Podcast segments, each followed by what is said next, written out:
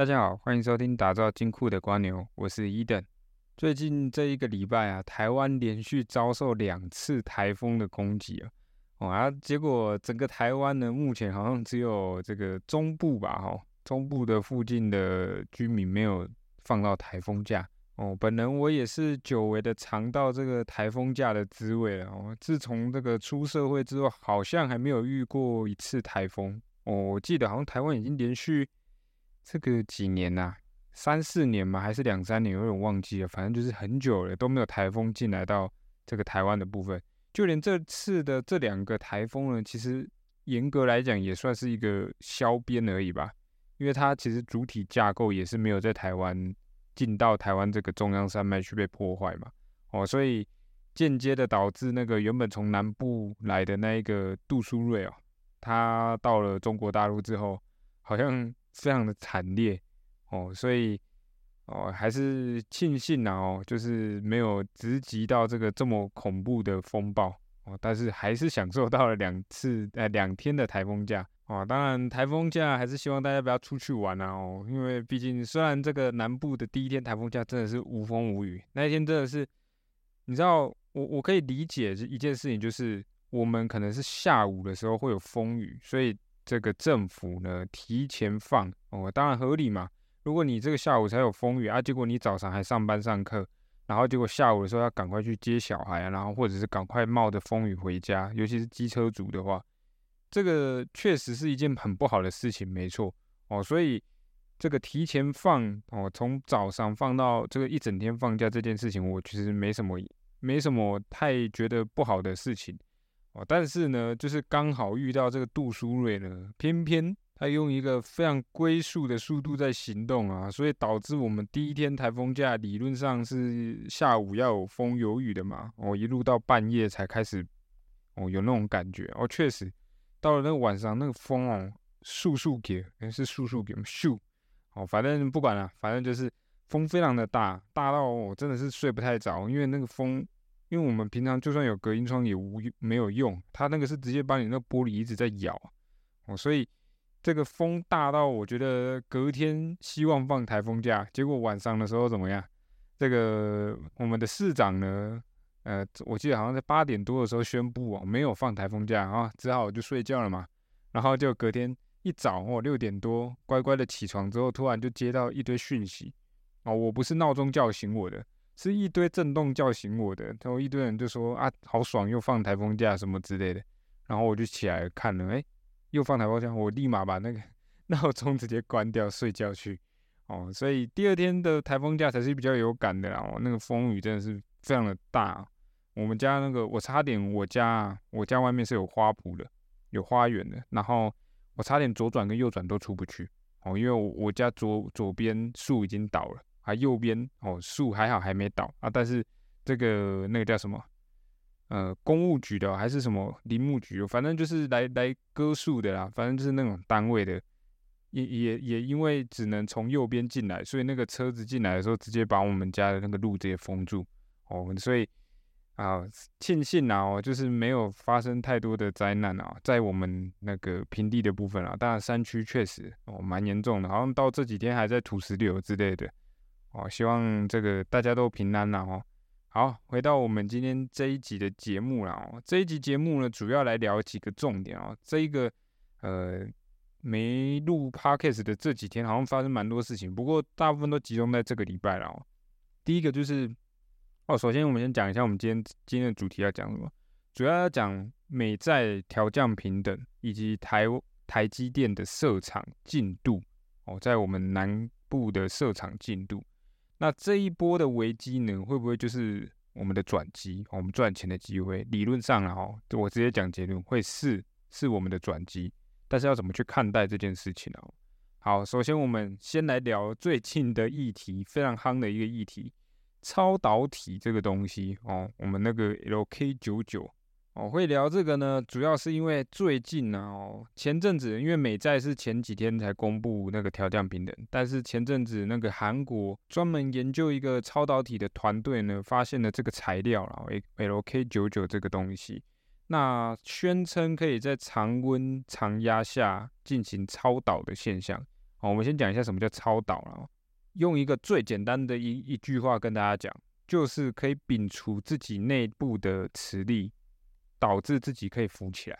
也就是说，类似磁浮列车的概念，我可以进行一个跟大家这个磁力是排斥的哦。那我排斥之后，我就会进行浮起来的动作。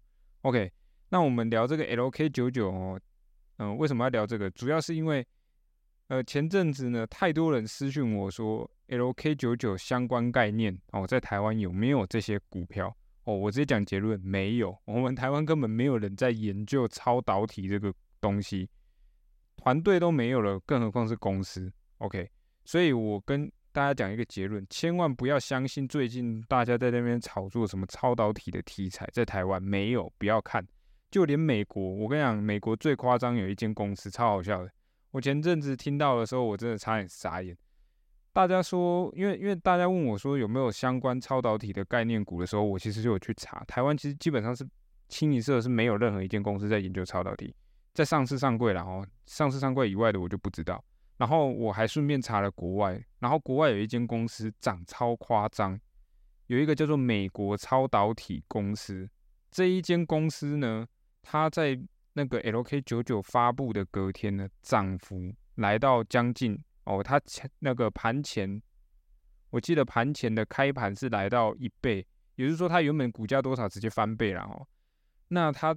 最终收盘的价格是涨了六成哦，因为美国没有涨跌幅限制，它没有像我们台湾有这个十趴的涨跌幅限制，它它涨了六成，好，两天之内全部跌出去，好，为什么？因为它虽然就是美国超导体，可是它不是做超导体的公司，哦，所以大家看到 K 你就直接开枪，更何况台湾，台湾更夸张，涨那个什么第一桶华兴。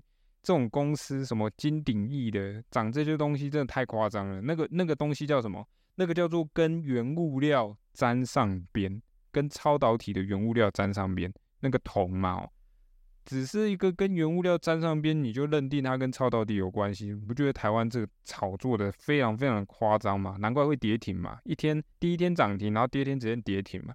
我只能说啦，活该。我我我因为。不是说不能投资相关概念股，但是大家请请了解到一件事情是，超导体这个东西在台湾是并没有在上市上柜的公司有的。不要看到这个跟它原物料相关，然后就把它说它是超导体的相关概念股，真的太夸张了。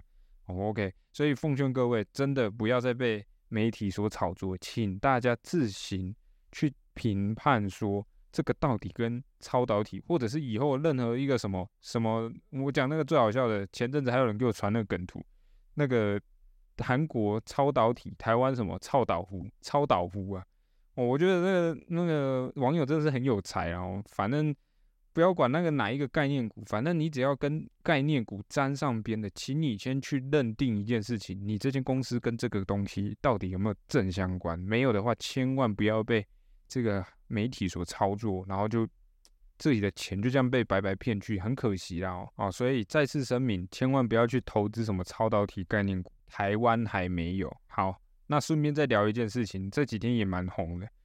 这个我们都知道，超导体 LK 九九是韩国发布的嘛。然后最近蛮有趣的一件事情是，韩国进行网内互打哦。韩国的超导体协会呢？直接出来公开说，他认定 LK 九九并不是我们所谓的常温超导体。为什么他这样讲哦？如果大家有去看那张图的话，啊，回顾一下我们刚才最前面讲的超导体是什么？超导体是我今天那个效应出现，那个叫什么麦斯纳效效应出现的时候，就超导体的效应。麦斯纳效应出现的时候，我是会变成磁浮的。我会把我内心的我我这个材料所有里面的磁力呢给排出去，所以我会浮起来。OK，大家要先理解这件事情，然后你们再去看 LK 九九的那一张照片，你会发现它的右半部分是粘在它的那个仪器上面的。我不知道那个下面是什么，我没有深入去了解，但是我可以认定一件事情是，它只有左半部分浮起来，右半部分还在，我们就姑且论它叫仪器好了。哦，它还还粘着在这个仪器上面，代表的是什么？它左半部分确实有超导的现象，但右边没有。那这个就两派解释啊，一派解释叫做它材料不均匀，所以导致它就左半部分超导现象。哦，我们这叫乐观派。那韩国的那个超导体协会呢，他就直接说了，你今天不是整个浮起来，你就不是超导体。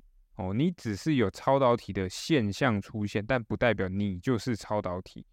哦，那为什么我会说这叫网内互打哦？因为很神奇的是，哦，在韩国这个超导体协会说这件事情之前呢，中国跟美国呢的超导体协会呢都表态支持 LK 九九可能有机会是常温的超导体。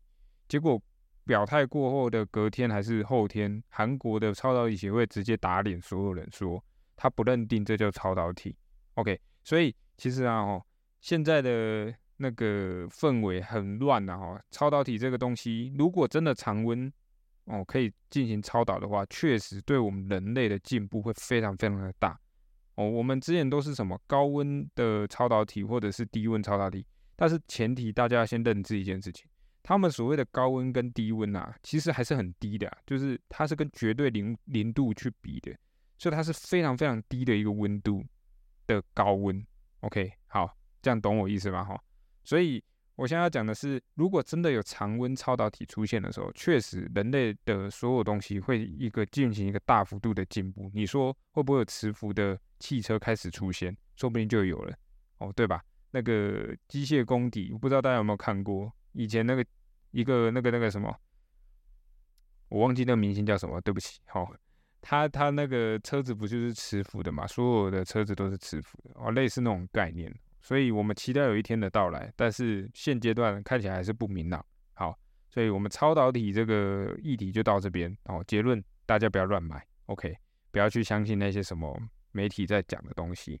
好，第二件事情呢，我们就来聊聊最近。哦，前天哦，昨天哎，前天对，不好意思，前天哎，礼拜四还礼拜五发生的，美债被调降平等哦，惠誉去调降了这个美债十年期公债的平等，从 Triple A 变成 Double A Plus 哦，所以这个大家就会发现到一件事情啊，美国十年期公债的殖利率往上飙升。哦，我们都知道殖利率怎么算的，你价格越低，也就是你的股价越低，你的殖利率会怎样越高？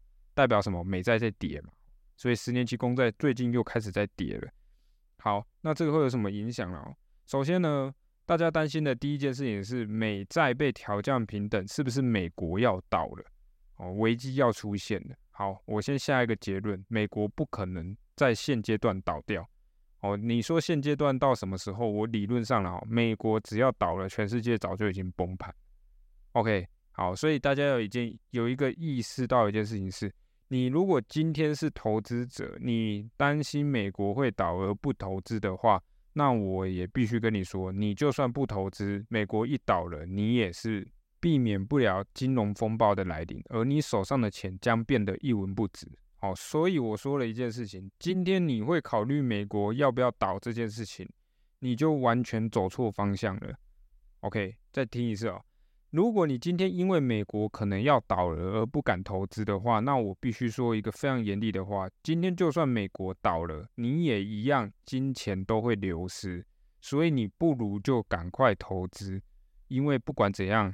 如果今天美国倒了，你也是损失钱。你今天美国如果没倒，那你反而还可以趁这一波危机怎样赚一波大的。OK，好，这样可以听得懂这件事情哦。那美债为什么会被调降平等啊？其实这个这个概念，大家要先理解一件事情。它这个信誉评基评啊，就是他们这个机构啊，他们评论这件事情，他们其实会去考虑一件事情，就是你还不还得出钱这件事情。那他们担心什么？其实美国现在有一个非常非常重要的一个金融的，算是一个小危机存在，它面临准备变大。像我上一集其实就讲了，那个 AI 概念股啊，它真的是因救了整个美国经济的一个，算是一个稻草吧，救命稻草哦，一个绳索，让美国可以没有再继续往下崩跌，反而还往上创高。但是我前一集也说了一件事情，现阶段涨这种股票不是一件非常好的事情，而且还是一个暴涨，然后导致整个，因为它这个是 AI 概念股，是一个呃，基本上是美国的科技股所有都会沾上边，所以大家都一起涨。那一起涨的情况下的时候，导致所有的美股的指数是往上飙涨的。OK，所以其实这件事情我不乐见的原因，就是现阶段大家看到了，从 AI 变成什么，变成 BI 嘛，哦，BI 嘛，哦，我们当然这个算是一个谐音梗啊。哦，但是为什么我会这样讲呢？因为 AI 这件事情呢，它是未来的趋势没错，但是它不应该是。成为这一波的救命稻草，而且也不应该是这样子暴涨的情况下，因为根本就还没实践。当然，我们都知道股票是涨未来，我们投资都是涨一个梦想，涨一个未来，没错。但是梦醒了就会怎样？就会崩。OK，所以为什么美债这个被调降平等的时候，连带的所有 AI 概念股全部一起崩盘？为什么？因为梦该醒了。哦，这一波的涨幅真的是一个，你说是泡沫也好，你说是一个梦一场梦也好，确实它都有可能，但是它不是我们所谓的认知的那种金融泡沫然后，不是，它只是一个呃潜在的一个涨幅该被修正的东西。那美债为什么要被调这样平等？主要是因为它那个会预担心美国还不出钱，而美国会还不出钱，最大的原因就是我之前一直讲的。中小银行的危机其实并没有解除哦，所所谓的中小银行没有解除，是因为美国还在升息啊。当然，它可能面临到这一次升息，maybe 是最后一次了，但我们不知道嘛。但就算是最后一次，你要想一件事情，它猛爆性升息，升息到什么程度了？你就算今天是最后一次，你没有开始转为降息的话，这些中小银行仍然没有办法摆脱现在的金融危机嘛，对吧？所以在降息之前呢，这些资金是不会跑出来，而资金不会跑出来的情况下，中小银行就不会有钱，还愿意放到他们的银行里面。你说大银行就算了，因为大银行比较有保障，所以大家都把中小银行的钱往哪里走？往大银行走，而中小银行就面临到自己要被倒闭的风险。那中小银行一倒闭，其实不是开玩笑的，因为很多公司都是仰赖中小银行的放贷。所以之前那个最早之前那个银行倒掉的时候，为什么大家就担担心细股那边会来一个崩盘？就是因为细股银行它其实是放债给所有的新创公司。那如果新创公司它本身就不是一个非常成熟的公司，那所以它更不可能从大银行借到钱，所以它通常都只能从这些中小银行借到钱，对吧？所以这是一个连锁效应，中小银行倒了，连带什么倒？小公司倒，中公司倒。接下来中小公司倒的时候，美国的整体景气就会怎样？就会下滑。OK，所以这就是美国的潜在风险。而美国的潜在风险其实还没有被摆平，只是被这个 AI 概念股、AI 的题材给拉到抹平了这些事情，大家视同眼不见为净。但是我必须跟大家讲，这个东西还没解决之前，现在都是涨价的。哦，并不是一个非常非常安稳的涨法。你看啊，最近台股是不是就来一波季线攻防战？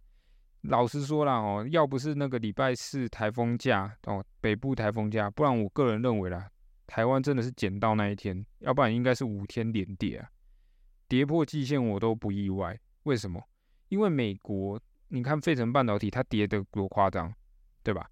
那基本上呢，我们台股的走势跟费城半导体是非常非常联动的哦。毕竟我们的台股呢，最大的护国神山是半导体嘛，那费半就是半导体嘛，所以其实为什么台湾跟费半是很联动的，大家可以理解。OK，那你看哦，台股是季线攻防战，那你看一件事情，台积电是什么？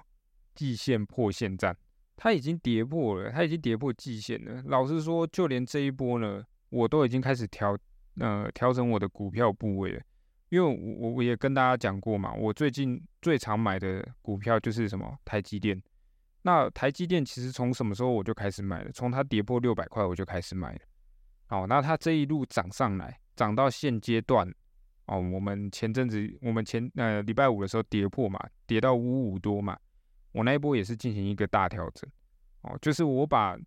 之前六百块以下，因为我从六百块以下买嘛，代表我有六百到六呃五百五这之间区间的股票，我全部都处置掉。为什么我要处置掉？原因是因为我今天把那些处置掉，我要换得的是后续它如果在这一波大下跌的时候，我还有更多的资金可以进行操作。OK，那当然，大家会疑问啊，为什么我会之前在跌破六百就买？理论上趋势还是不明朗的时候，为什么我会在那时候买？原因是什么？原因是我没有办法预测它的低点到哪里，所以我基本上那时候的操作的的准则就是我会从六百块一路往下买，当然买到三百多块嘛。所以这一部分全部的跌幅我都买了。那接下来下一件事情就是，它既然这波涨上来了，我就必须要做一个调整。哦，这就是我的操作方式。我必须要做一个调整，那我就会有更多的子弹。在如果它是走一个 N 型，然后这 N 是倒 N，它是往下走的 N，那至少我可以怎样？我可以一直拥有新的子弹，然后我不会，呃，我的损失不会是非常大的。OK，这样可以理解。当然，我不是全部处置掉我的部位哦。我我理论上。大家可能会认为说，我该处置就是全部都处置，没有，因为我这是长线投资，我是很看好台积电的走势，但是不是现阶段就会一路涨到我要的价格。OK，我可以理解这件事情，所以我必须要随时随地在调整我的股票的部位。OK，所以这就是我操作方法。那回到我们现在这件事情，美债它调降平等后，连带的影响其实就是 AI，AI 它基本上就是大家已经开始该醒来的。好，然后醒来之后呢，接下来就是什么？我我们之前都说嘛，现在涨 AI 代表的是所有 AI 相关概念股都会一起被扯下来。然后像 c o a s 哦，像设备商全部都会被扯下来。哦，那个像星云也好像万润也好，这些公司全部都会被连带的一起下跌。原因就是因为这一波都是涨一个梦想。OK，未来会实践哦，我必须说未来会实践，但是。这一波是涨一个梦想哦，我们股票都是这样嘛，先涨一个梦，然后下跌，然后再涨一个踏实的，然后这个踏实就会就会怎样，就会创新高。OK，所以大家要理解这件事情哦。像以前我们在讨论什么世纪风呃离岸风电这种公司的时候，也是一样，先涨一波梦想，然后跌一波大的。这一波大的就是为了什么？把这些以为这些梦想的人，就是想上这个梦想的人，全部都赶下车。哦，就是一个所谓的大洗盘呢，所以大家要注意的就是这一段。你今天这个危机要来了，接下来就是大家的转机。这一波的大洗盘呢，就会开始看到一件事情，是未来真正会涨的那些股票，你就要在这一波大洗盘进行低接。OK，可以理解哈。我刚才前面举一个很很重要的例子哦，之前我们从很久以前跟大家聊的离岸风电。它其实从一个梦想，从一个十几块的股票涨涨涨涨涨到几百块，这是叫涨一波梦想。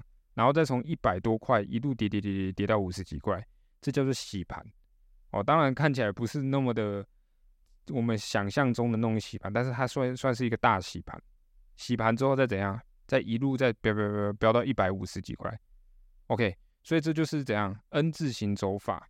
那大家就要留意一件事情，今天既然我们已知未来的概念就是 AI，AI 相关的东西有什么？有半导体，有做 AI 的相关的公司，还有什么设备商嘛？因为半导体需要设备上的扶持嘛。然后还有什么做显卡类的公司？OK，像伟创啊这些公司，好，这些公司就值得大家把它放到口袋名单去注意、去留意。当然，什么时候要转机，我不能保证。但是大家就必须要一直时时刻刻盯着这些公司，直到它反转开始的时候，哦，就是大家开始要长线投资的时候，这样可以理解啊。好，那讲了那么多非常悲观的消息啊，哦，我们最后来讲一个乐观的消息。哦，是，当然不是多乐观啊，这个这个这个乐观其实跟股票好像没什么关系哦。当然，这个是长线的，长线方面可能会有关系，但是跟股票方面好像没什么关系，跟房价比较有关系。哦，台积电前阵子不是说要设厂在桥头吗？就是也不是桥头啦，就是南部嘛。吼，那进度到哪里了？哦，小道消息跟大家透露。老实说，我们真的，嗯，一般老百姓根本不会知道台积电到底要不要盖厂这件事情，有可能大家都觉得是炒作啊或什么之类的。但是台积电这间公司啊，它基本上所有的董事长啊、董事会啊，他们都讲实话，他们非常老实。今天真的那个公司营运会变差，他就实话实说，他不会去跟你拐弯抹角。所以他说要盖厂就会怎样，就一定会盖。OK，所以小道消息透露，B one 已经盖好了现在在盖一楼，OK，所以给大家一点信心扶持。那当然，这个信心扶持是来自于给可能有要投资南部房地产的人呐，吼。那给你们一点小道消息，那预计啦，吼，预计我听这个小道消息来源呢，预计是明年 Q 三的时候就会开始准备进设备，所以代表什么？在 Q 三之前，台积电的厂就会盖好。那盖好的话，就代表什么？周围的房价，嗯，大家懂的嘛，吼，会有再来一波哦大的涨势哦，跟股票一样了，吼，房价也是一样，前面先涨一波梦想，然后再来一波下跌。那当然，在股呃股票跟房市还是有点落差，因为房价不会是那种猛爆式下跌，OK，因为毕竟房价比较保值嘛，哦。所以房价不会猛爆式下跌，但是它就是可能一个趋近于缓跌。好，那接下来下一波就是什么？跟股票一样，接下来就是涨一波大的，这样可以理解哦。所以等到它真的实践的时候，那就价格就会不一样了。所以大家如果真的想要投资房地产的话呢，哦，所以欢迎大家来南部投资哦。毕竟我们南部的房价应该在中北来讲，应该是很便宜的吧？哦。二三十万而已，在台北那个一平不知道都多少钱呢，对吧？合理吧？所以如果真的有想要投资房地产的呢，欢迎来南部。那想要找一个不错的房仲替你介绍的话，哦，随时找我私讯我，我一定会帮你介绍一个非常服务非常好的人哦。那这部分呢，你就不用担心，价格一定是我帮你瞧，OK，这样可以理解。好，所以大家如果有兴趣的话哦，要投资房市的南部房市的哦，欢迎私讯我的 email 哦。如果认识我的，就直接私讯我的呃私人的那些通讯的软体。OK，好，如果不认识我的呢，没关系，你就是私讯我的 email 或者是留言我们的 podcast，我会主动跟你联系。OK，那有如果只是想要了解的也无所谓，你就是私讯吧。那我们有机会有好的物件，你就可以。就可以崩垮了哦，就是看看哦，看你如果真的有喜欢，你再来下手没关系。好啦，那今天这一集的唯一好消息呢，就应该就只是跟房地产比较有关系的啦。哦剩下呢，基本上不算坏消息。我个人认为哦，股市来讲，我们小资族或者是我们资产不够的时候，就是要等这种东西。前阵子我们已经等到一波了哦，就是那时候疫情的关系嘛。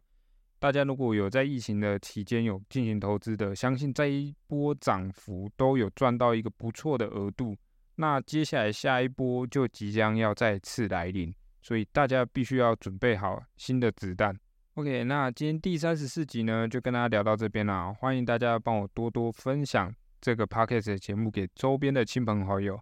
有任何问题呢，都欢迎私讯我 email 或者是底下留言，我都会看。喜欢这个节目的话呢，欢迎大家订阅我，或者是抖内留言一些鼓励的话哦，都可以。你们的支持就是我最大的动力。那我们下一期见喽，拜拜。